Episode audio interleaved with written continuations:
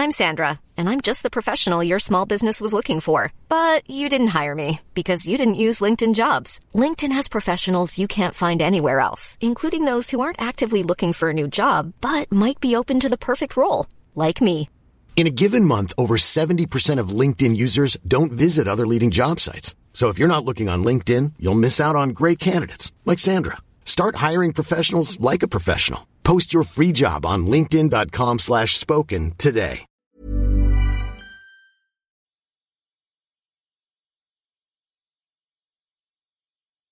Qual o estado de espírito dos judeus que retornaram a Jerusalém? Salmos 126, 127 e 128. Comentário de Mari Persona.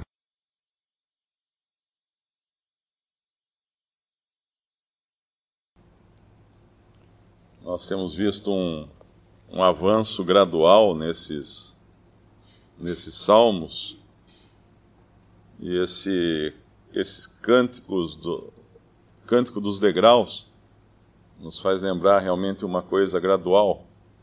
Eles vão subindo pouco a pouco, como se estivessem indo, voltando para Jerusalém, para tomar posse daquilo que Deus havia prometido para eles. E se nos, nos capítulos imediatamente anteriores, agora os 122, 123, 124, 125, eles nos falam de, da expectativa desse retorno. O 126 nos fala, eu não sei exatamente se eles já estariam na terra, nos fala do que eles já almejavam uh, receber na terra. Quando o Senhor trouxe do cativeiro os que voltaram a Sião. Estávamos como os que sonham. Eles aqui têm a coisa como certa já. E, e recebendo o lugar que Deus havia prometido para eles entre as nações. E eles se alegram então, grandes coisas. Versículo 3: Fez o Senhor por nós e por isso estamos alegres.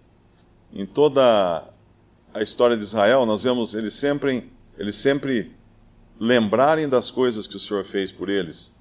Nós vemos isso ao longo do, do Antigo Testamento e nós vemos também em Atos dos Apóstolos, quando Pedro e depois Estevão também recordam as coisas que Deus fez a Israel. E parece, parece haver aqui também uma, uma, uma expectativa da, da, da instalação deles na terra. O versículo 5 nos fala de semear. É a primeira coisa com, quem, com que alguém se preocuparia ao tomar uma terra, era já preparar a, o plantio para poder ter o que comer. E enquanto a, enquanto a sementeira crescesse, né, enquanto a lavoura crescesse, é que a pessoa iria cuidar então das outras coisas, das construções e tudo mais. E essa ordem aparece aqui no versículo 5 e 6. Ele nos fala da, seme, da, da semente, de plantar, e a expectativa também depois voltar com alegria, colhendo os seus molhos, os seus, os seus frutos. No, no, no capítulo 127, no Salmo 127, ele fala de construir se o Senhor não edificar a casa, em vão trabalham os que edificam. Se o Senhor não guardar a cidade, em vão vigia a sentinela.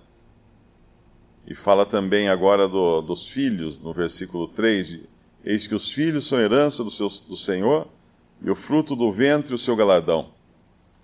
No capítulo 128, no Salmo 128, ele vai falar da família como algo já estabelecido. Nós vemos o plantio, a construção, a família, os filhos, até chegar nos netos, no versículo 6 do Salmo 128.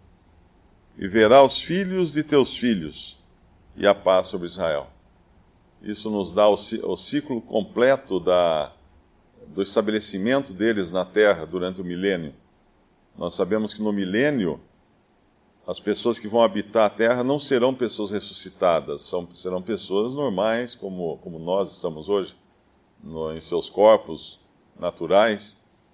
porém sem o, o pecado, a tentação externa de Satanás, uh, com saúde perene, porque eles vão ter eles vão ter a árvore que dá folhas para a saúde das nações e vão viver muitos anos. Somente aquele que pecar é que será morto.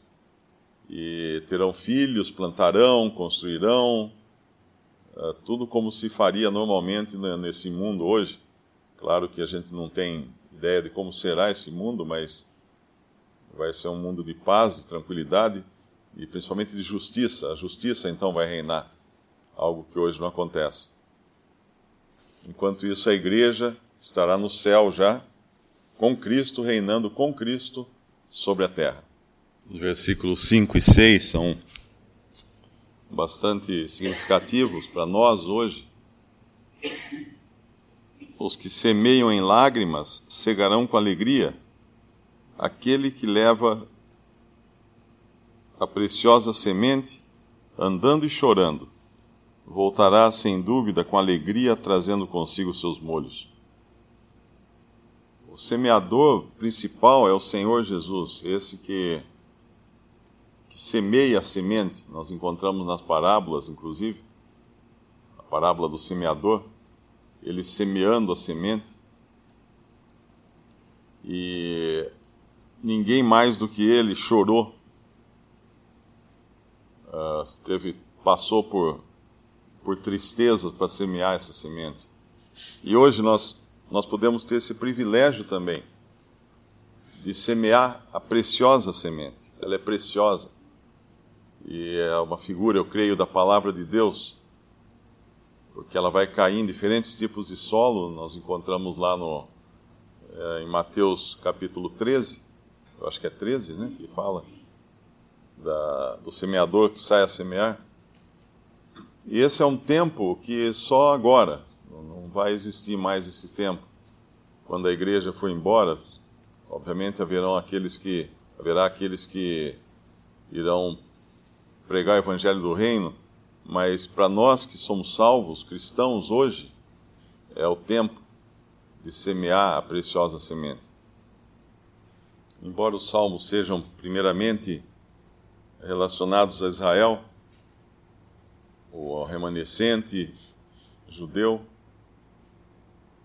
e também muitas, muitas vezes aos sentimentos do Senhor Jesus e, e a sua identificação com os sentimentos do seu povo terreno, nós temos também princípios para nós nos Salmos, uh, que são os pensamentos de Deus.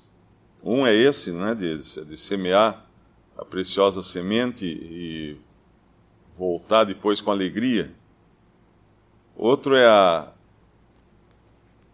é o louvor pelas coisas que o Senhor tem feito por nós. Isso é vamos chamar assim, uma coisa universal para todo aquele que crê, independente da época. Nós muitas vezes nos esquecemos de louvar, de, de dizer grandes coisas fez o Senhor por nós. E por isso estamos alegres e não há maior coisa que o Senhor possa ter feito por nós do que a salvação eterna. Se nós pensarmos o quanto nós estávamos perdidos, o quão perdidos nós estávamos, e tem uma passagem no, no, no Evangelho que o Senhor fala que aqueles que crescem nele, obras maiores fariam. E realmente é verdade, né? A gente vê que o Senhor andou sobre as águas, o Senhor curou doentes, ressuscitou mortos.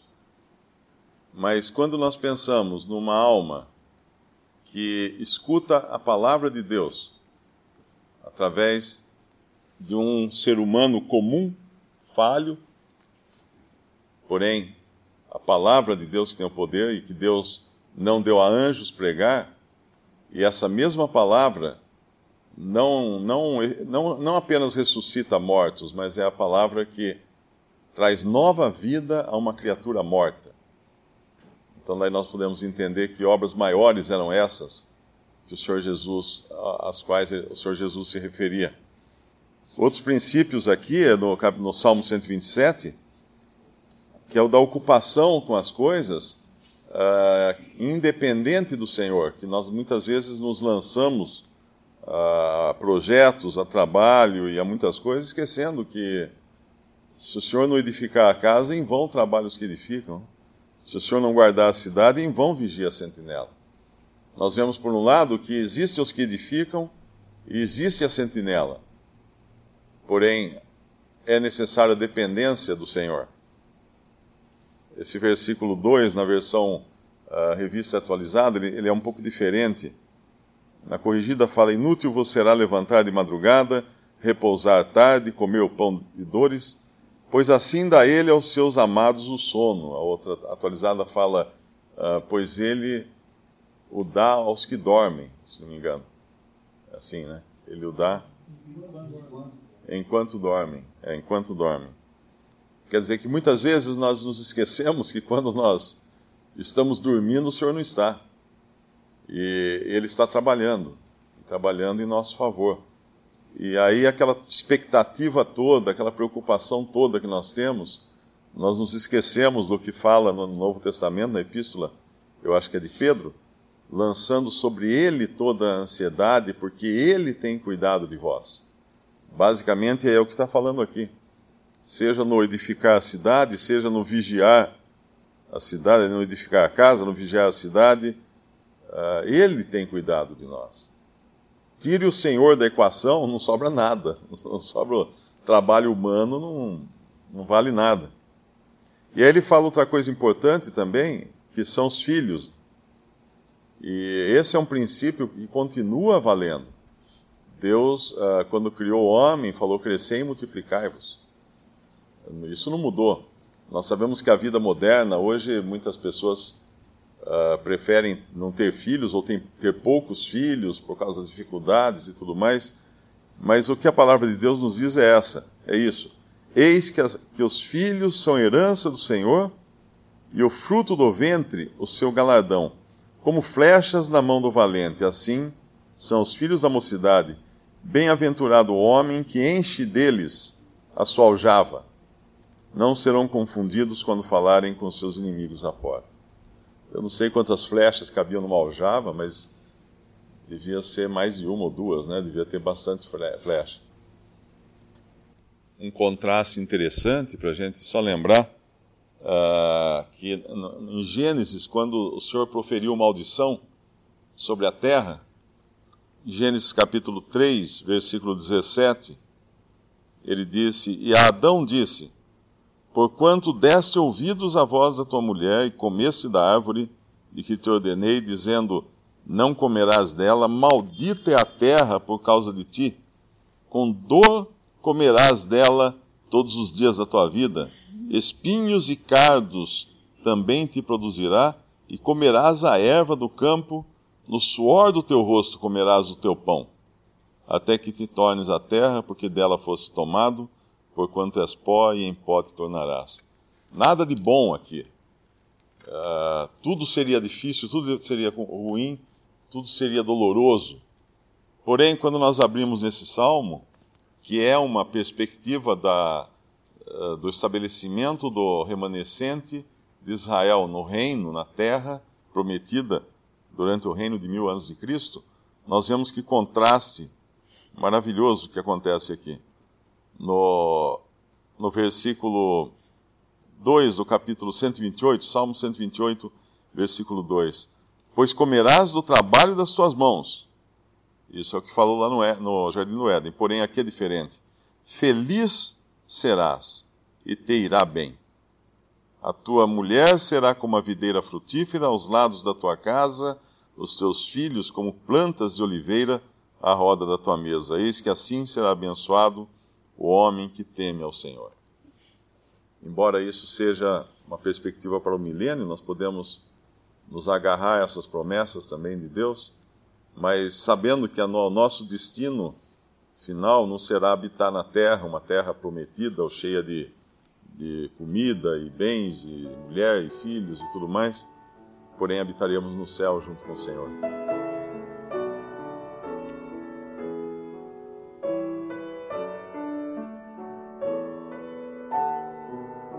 Visite respondi.com.br. Visite também 3minutos.net.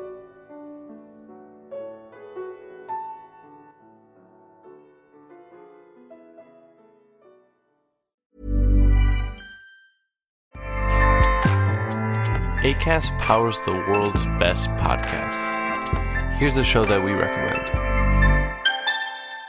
The Real Housewives is a guilty pleasure for most, but if you're looking to not feel guilty about that pleasure, tune in to Everything Iconic with me, Danny Pellegrino, where I break down all the messy moments and behind the scenes antics of Bravo's popular franchise. And on Everything Iconic, I also interview celebrity guests like Kelly Ripa, Kiki Palmer, Drew Barrymore, Cameron Diaz, and more about their guilty pleasures, their past work, and so much more. So if you're pop culture obsessed and find yourself watching way too much reality TV like me, tune in to Everything Iconic with Danny Pellegrino wherever you listen to podcasts. ACAST helps creators launch, grow, and monetize their podcasts everywhere. ACAST.com.